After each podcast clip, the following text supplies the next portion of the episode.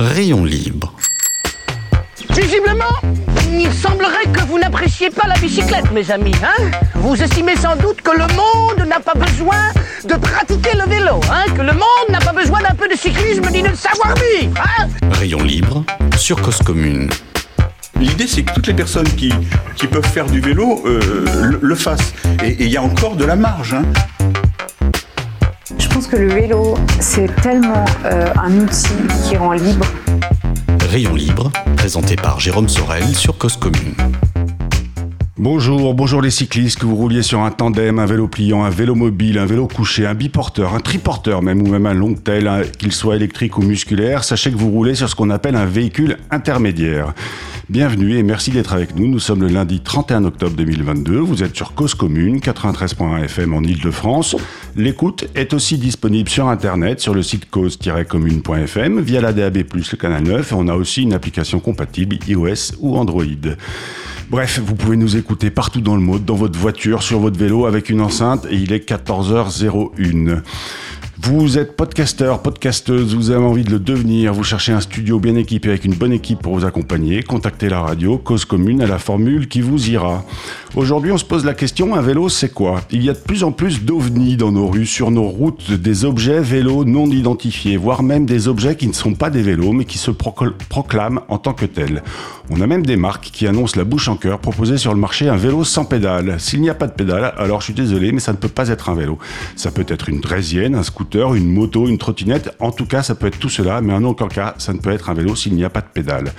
Il y a peu, le législateur a décrété qu'un vélo électrique qui a des pédales, mais sur lequel tu n'es pas obligé de pédaler pour avancer, est un vélo. Il est autorisé dès lors sur les pistes cyclables. D'ailleurs, on appelle cet aménagement piste cyclable. On n'a jamais eu l'idée d'appeler cela une piste à trottinette, à draisienne, à scooter ou à moto. Reconnaissez que c'est de plus en plus compliqué de savoir ce que c'est qu'un vélo.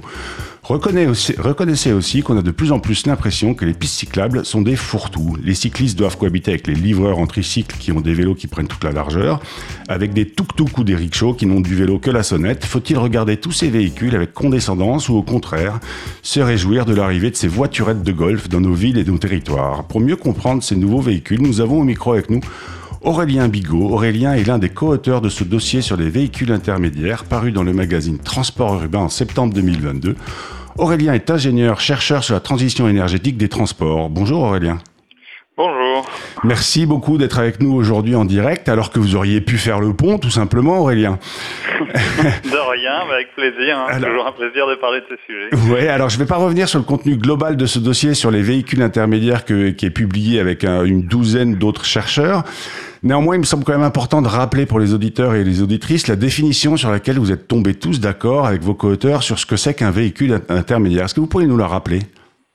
Oui, alors on est tombé sur une définition en tout cas qui situe ces véhicules euh, bah, entre les véhicules qui font moins de 600 kg et qui sont entre le vélo classique et la voiture. Et du coup, le, principal point euh, intéressant parmi ces véhicules intermédiaires, c'est qu'il y en a une diversité qui est assez énorme. Euh, beaucoup ont déjà été cités dans, l'introduction. Donc il y en a qui vont plus ressembler au vélo, d'autres qui vont plus ressembler à une voiture plus allégée, mmh. et puis d'autres qui sont vraiment à l'interface entre les deux, qu'il est plus difficile de raconter accrocher euh, à plus un vélo ou plus à une voiture. Ouais. Alors, comme vous dites, c'est des véhicules qui sont entre le vélo classique et la voiture, donc on peut imaginer que la trottinette électrique, elle est plutôt un intermédiaire entre la marche et le vélo, hein, donc elle n'est pas intégrée dans ces véhicules intermédiaires. C'est ça, on l'a pas mise euh, dans, dans ce dossier-là, ni dans cette définition des véhicules intermédiaires entre le vélo et la voiture, en effet. Ouais. Ça Et, et avant d'aller plus en détail encore, je pense que c'est important pour les auditeurs et auditrices qui n'ont pas lu encore, il va falloir qu'ils la lisent, cette, cette étude, parce qu'elle est hyper intéressante. Vous posez une typologie claire, pouvez-vous aussi la rappeler entre l'actif, l'inactif, etc. En effet, on a pu séparer déjà les véhicules qui sont actifs, qui demandent en général un pédalage, et puis ceux qui sont inactifs, donc qui vont avoir euh, moins cet avantage santé, et puis cet avantage d'apporter une partie de, l'énergie aussi directement, euh, de manière mécanique, euh, directement l'énergie humaine.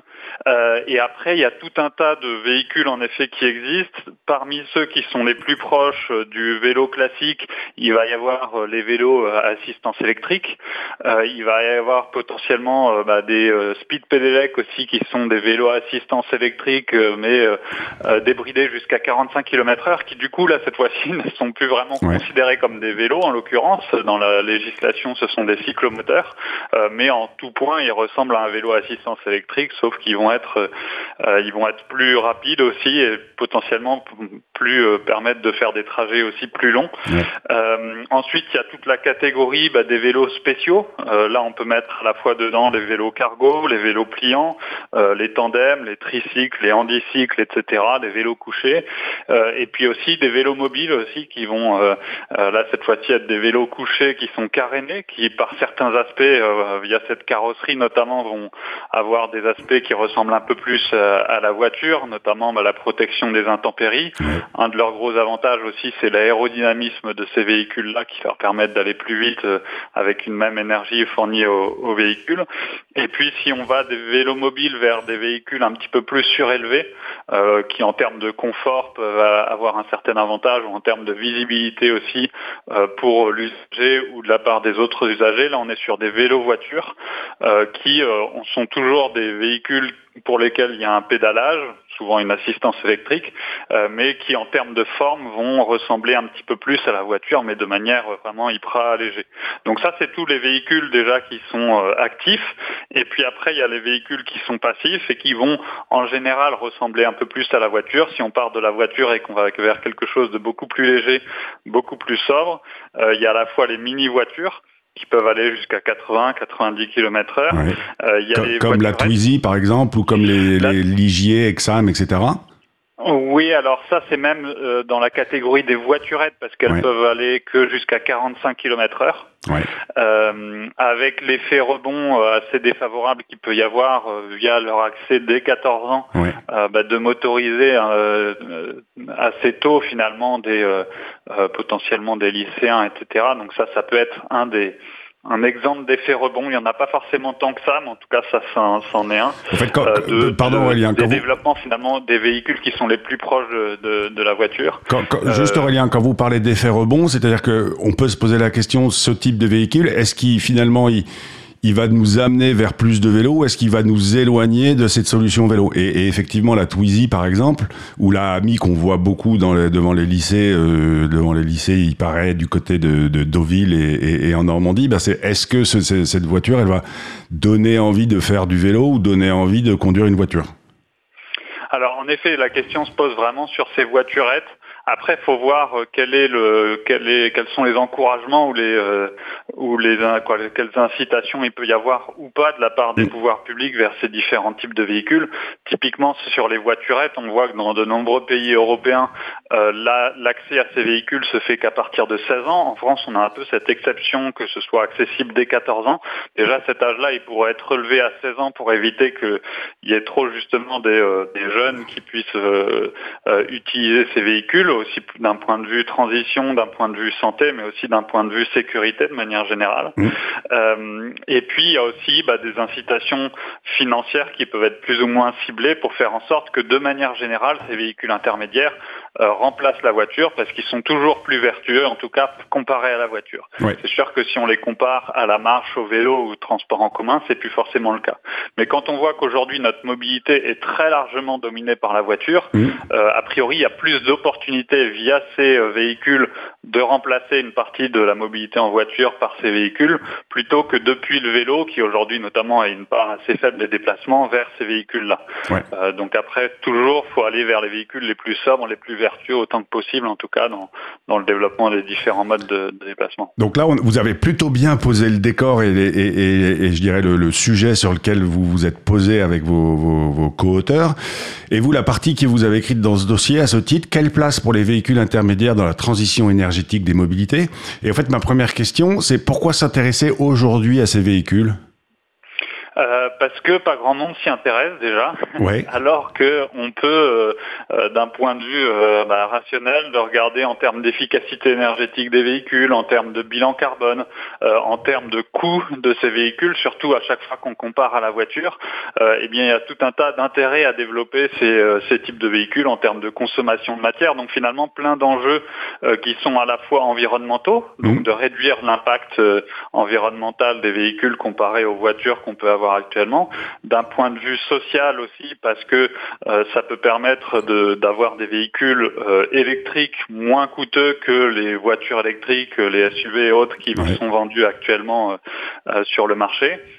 D'un point de vue aussi de réduction de la, fracture, de la fracture territoriale, essayer d'apporter aussi des, des solutions de mobilité alternatives à la voiture, y compris dans les zones peu denses, dans les zones rurales, etc., où aujourd'hui il y a assez peu d'alternatives qui sont développées.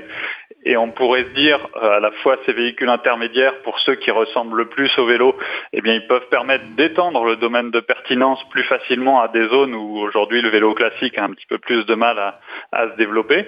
Euh, il, y a, t- il, il y a de toute façon un, un- des marges de progression qui sont très fortes, mais peut-être que bah, des fois ajouter une assistance électrique, euh, ajouter euh, de la possibilité d'avoir de l'emport de charge, avoir Ouais. une vitesse un peu plus élevée, avoir de la protection euh, contre les intempéries, etc. Ça permet d'étendre le domaine de- du vélo dans ces zones-là. Et puis si jamais c'est euh, pour des personnes, soit c'est pas possible de remplacer la voiture ou c'est euh, euh, c'est difficile pour ces personnes-là, eh bien de pouvoir avoir au moins des véhicules qui sont plus sobres que les voitures actuelles pour des usages du quotidien où la majorité du temps il n'y a que une ou deux personnes à l'intérieur des véhicules sur des distances de quelques kilomètres à quelques dizaines de kilomètres et du coup pour lesquels il n'y a pas besoin d'une voiture très sur- surdimensionnée telle qu'on les a aujourd'hui avec 5 places, une vitesse max de 180 km heure, plusieurs centaines de kilomètres d'autonomie, etc. Et ça c'est très défavorable euh, d'un point de vue environnemental et d'un point de vue du coût de la mobilité d'avoir ces véhicules très surdimensionnés. Ouais. Et alors vous, dans votre, euh, dans votre, de, je dirais, dans votre raisonnement, dans, le, dans la partie que vous avez développée, vous faites, vous, vous identifiez cinq leviers pour une, pour, euh, pour, pour, je dirais, pour répondre aux solutions ou aux problématiques de la stratégie nationale bas carbone. Est-ce que vous pouvez nous ra- rappeler rapidement quels sont ces cinq leviers, puis après on lancera l'agenda. Ouais, alors en effet, c'est la stratégie nationale bas carbone. Elle cite ces cinq leviers. Après, elle est plus ou moins ambitieuse sur les différents leviers. Mhm. Le premier d'entre eux, en tout cas, c'est de réduire euh, la demande de transport, de modérer cette demande. Donc, c'est les kilomètres qui sont parcourus euh, chaque jour. Donc, avoir des modes de vie, un aménagement du territoire euh, plus en proximité, euh, notamment pour pour réduire ces kilomètres parcourus. Ensuite, il y a le levier du report modal. Donc, notamment bah, moins la voiture et plus le vélo, la marche, les transports en commun. Euh, ensuite, il y a le troisième levier qui est d'améliorer le remplissage des véhicules. C'est notamment le levier du covoiturage pour la voiture. Il y a un quatrième levier qui est de réduire les consommations d'énergie des véhicules. Euh, donc là, il y a à la fois des leviers assez techniques, jusqu'à maintenant, par exemple, améliorer le rendement des moteurs, électrifier les véhicules, parce que l'électrification, l'électrique est plus efficace en, euh, en énergie finale, ou bien aussi réduire la vitesse, réduire le poids des véhicules, ce qui peut faire écho aussi aux véhicules intermédiaires. Ça, c'est aussi dans la réduction euh, de, de la consommation d'énergie des véhicules. Et enfin, le cinquième et dernier levier, c'est de décarboner l'énergie, donc de passer du pétrole qui représente plus de 90% euh, des consommations d'énergie aujourd'hui à d'autres énergies moins carbonées, notamment à l'électrique, qui est loin d'être parfait, mais qui est la, la moins mauvaise des solutions, en tout cas, qu'on a pour se passer du, du pétrole, et qui peut aussi s'appliquer à ces véhicules intermédiaires. Alors, merci beaucoup pour ces, ces, ces- précisions sur ces cinq leviers. Alors, on, on reviendra après sur notamment ces, voilà, euh, la demande, la, la, la modération de la demande de transport. Je trouve que c'est un sujet qui est assez intéressant.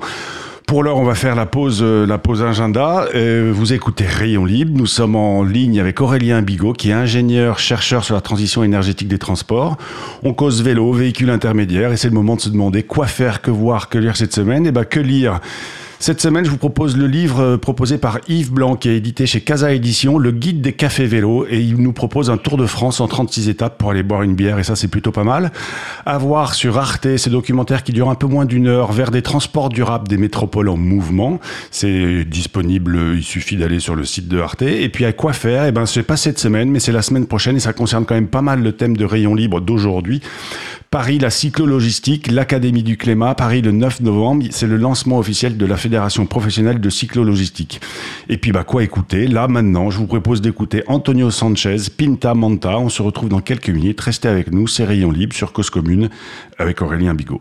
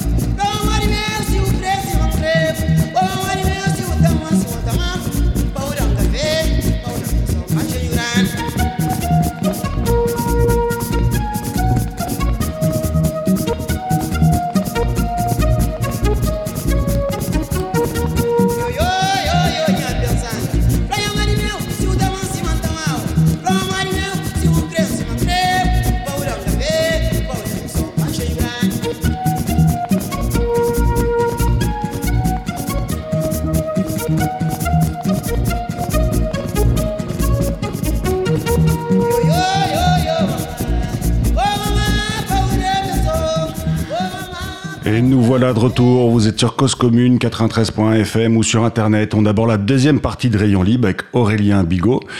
Euh, Aurélien, juste avant vous nous donniez les cinq leviers, l'une des questions, enfin les cinq leviers pour, euh, euh, bah, je dirais pour arriver à la stratégie nationale bas carbone. l'un des l'un des points quand vous dites la modération de la demande de transport, est-ce que l'une des solutions, en fait, déjà si on le traduit différemment, c'est en gros c'est se poser la question pourquoi on se déplace, c'est ça?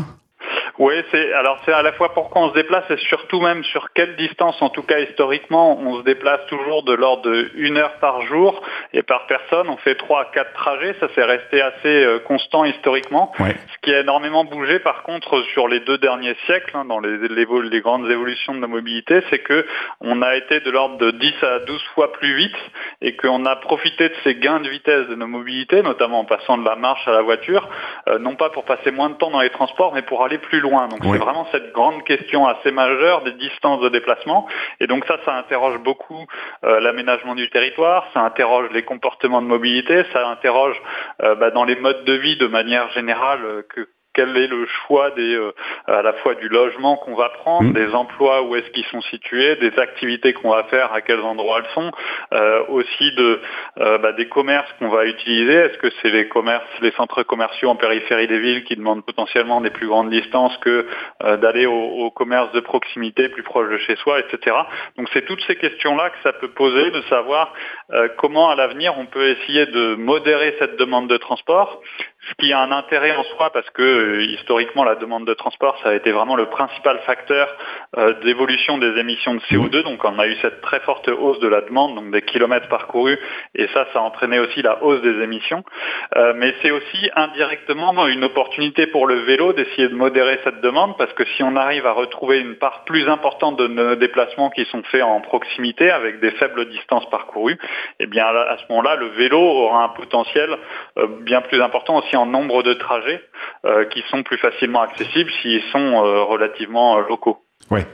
Et, l'une des solutions, est-ce que si on, pour être très terre à terre, si on rend le, le déplacement moins confortable, est-ce qu'on agit finalement sur la, baisse de, ouais, je dirais la, baisse de l'envie de se déplacer? Oui, en effet. Alors ça, on, le voit, il y, a, à la fois des incitations à mettre sur les modes les plus vertueux, des plus des contraintes à mettre sur les modes les moins vertueux, en l'occurrence notamment sur la voiture. On le voit bien, des politiques à la fois euh, qui vont euh, limiter le stationnement ou qui vont le rendre plus cher, euh, les politiques qui vont limiter la vitesse des, voitures, qui vont en effet rendre les trajets moins pratiques, moins directs, moins faciles, etc et qui en parallèle vont aussi développer les alternatives telles que euh, telles que la marche, le vélo, les transports en commun.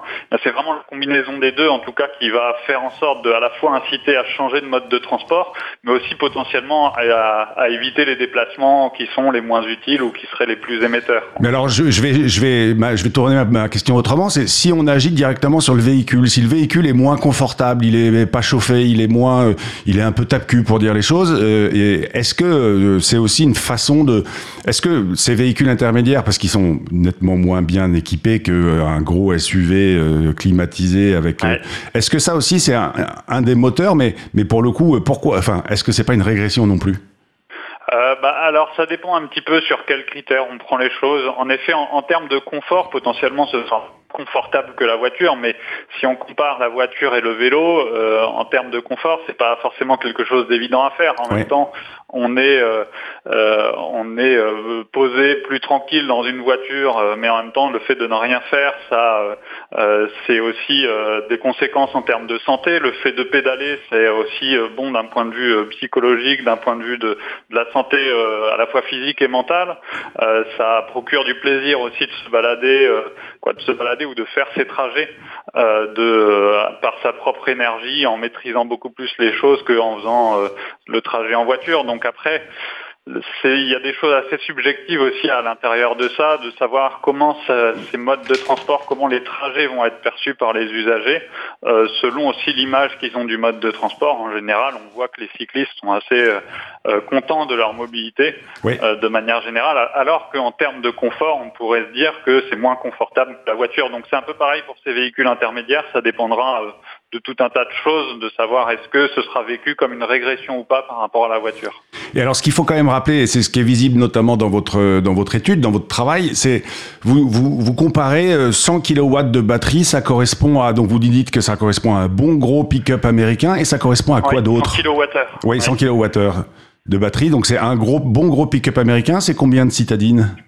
En gros, c'est deux citadines ou deux et demi, quoi. Même maintenant, la nouvelle version de la Renault Zoé, c'est 50 kWh de batterie. Donc, ça veut dire avec 100 kWh, on a l'équivalent de deux citadines. Oui. Et euh, c'est combien de mini voiturettes ou de quadricycles? Si on si on prend en gros les, les, la Renault Twizy qui est une version 45 km/h, une version à 80 km/h, ou si on prend la Citroën Ami qui est à 45 km/h, mais en gros leur taille de batterie c'est à peu près 6 kWh. Donc ça veut dire qu'on a euh, à peu près 16 euh, quadricycles ou mini-voitures euh, pour 100 kWh de, de, batterie. Donc en gros 8 fois plus que de citadines. Oui. et, pour, et, et 16 fois... une citadine, on a 8 quadricycles en termes de capacité. Et, 16 fois plus que le pick-up. Une bonne grosse Tesla, par exemple, c'est combien de, de, de kilowattheures?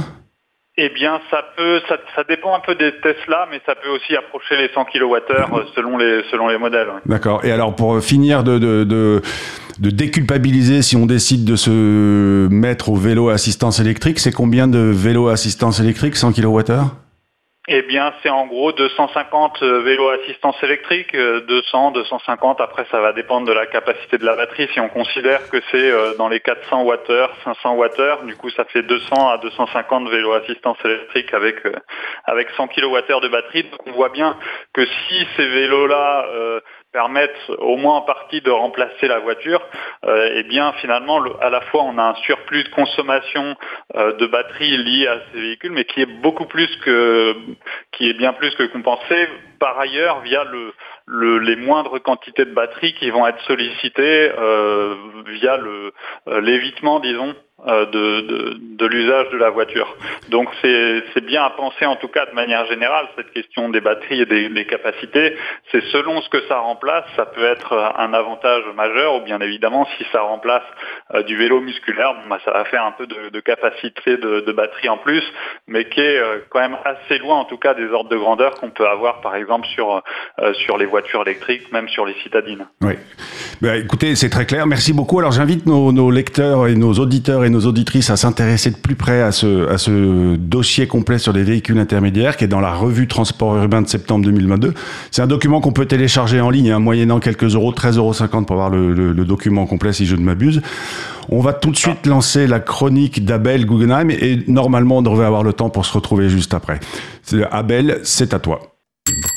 Bonjour. Il a longtemps semblé évident que cyclistes et piétons avaient des intérêts communs et que les mêmes mesures, en particulier la modération de la circulation motorisée, leur étaient favorables.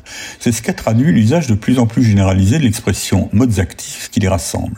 La transformation du Club des villes et territoires cyclables en Club des villes et territoires cyclables et marchables et la reconduction il y a quelques jours de Thierry Ducrest, nommé il y a trois ans coordonnateur interministériel pour le développement du vélo, mais cette fois-ci comme coordonnateur interministériel pour le développement du vélo et de la marche semble conforter cet intérêt commun. Mais il se pourrait que ces changements soient en fait plutôt des réponses à un souci bien réel, mais que personne ne semble avoir anticipé, la naissance d'un conflit entre piétons et cyclistes, qui dans nos grandes villes se sont rajoutés aux problèmes avec les véhicules motorisés. La réalité est là. Beaucoup de piétons se sentent agressés et plus mis en danger par les cyclistes que par les voitures et de roues motorisées.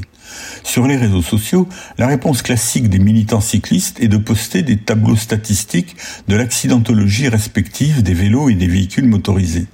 Mais un ressenti, même contraire à la réalité statistique, est une réalité humaine. Cette réponse ne convainc que les convaincus et est donc inutile et inefficace. S'ajoute à cette crainte sécuritaire la conviction que les cyclistes seraient particulièrement irrespectueux du code de la route. J'ai déjà eu l'occasion de vous expliquer que les cyclistes n'étaient ni plus ni moins hors le code que les autres, mais là aussi cette argumentation est vaine.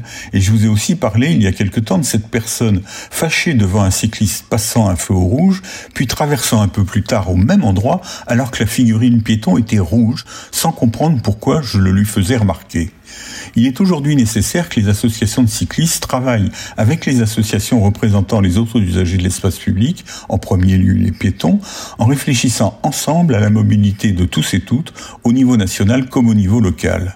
Plusieurs associations cyclistes ont même récemment pris l'initiative d'élargir leur champ d'action aux piétons et donc d'englober les piétons dans les modes de déplacement qu'elles promeuvent. Mais cette démarche entraîne parfois plutôt la méfiance et le soupçon de se comporter essentiellement en lobby cycliste et de ne pas défendre vraiment l'intérêt des piétons. Il faut évidemment encourager cette tendance au regroupement associatif, mais à la condition qu'il y ait une vraie expertise piétonne et non un simple affichage. Il faut aussi que les aménagements tiennent compte de toutes les mobilités. Il est exact que celle des piétons n'a jusqu'à présent pas sérieusement été prise en compte. Les pistes cyclables bidirectionnelles latérales, très favorables aux cyclistes, qui se sont par exemple multipliées à Paris, ont bouleversé la perception par les piétons des axes ont été implantés. La possibilité de la traverser transversalement à pied est un sujet aussi important que la circulation longitudinale des cyclistes, mais pas réfléchi autant qu'elle aurait pu et dû l'être. J'ai déjà évoqué ce problème, mais j'aurai l'occasion de faire des propositions concrètes pour tenter de les résoudre. À lundi prochain. Et voilà, merci beaucoup Abel. Alors nous, nous c'est bientôt la fin de Rayon Libre. Euh, nous étions avec Aurélien Bigot. Merci beaucoup Aurélien d'être venu nous, nous parler de ces véhicules intermédiaires. De rien, merci de l'invitation. Et je crois qu'on peut vous écouter demain sur France Inter. Hein Oui, de, demain après-midi à 16h sur le thème de la décarbonation du cinéma. Et eh ben voilà, la décarbonation du cinéma. C'était bien, donc c'était, vous étiez sur Cause Commune, 93.fm. Auditeurs, auditrices, n'oubliez pas d'aller pédaler parce qu'une journée sans pédaler est une journée gâchée. La semaine prochaine, on parle de vélo et design. Restez sur 93.fm, il est 14h30. Voici un coin quelque part proposé par Isabelle Carrère, une émission inédite, habiter et créer des alliances. Restez avec nous et je vous dis à la semaine prochaine.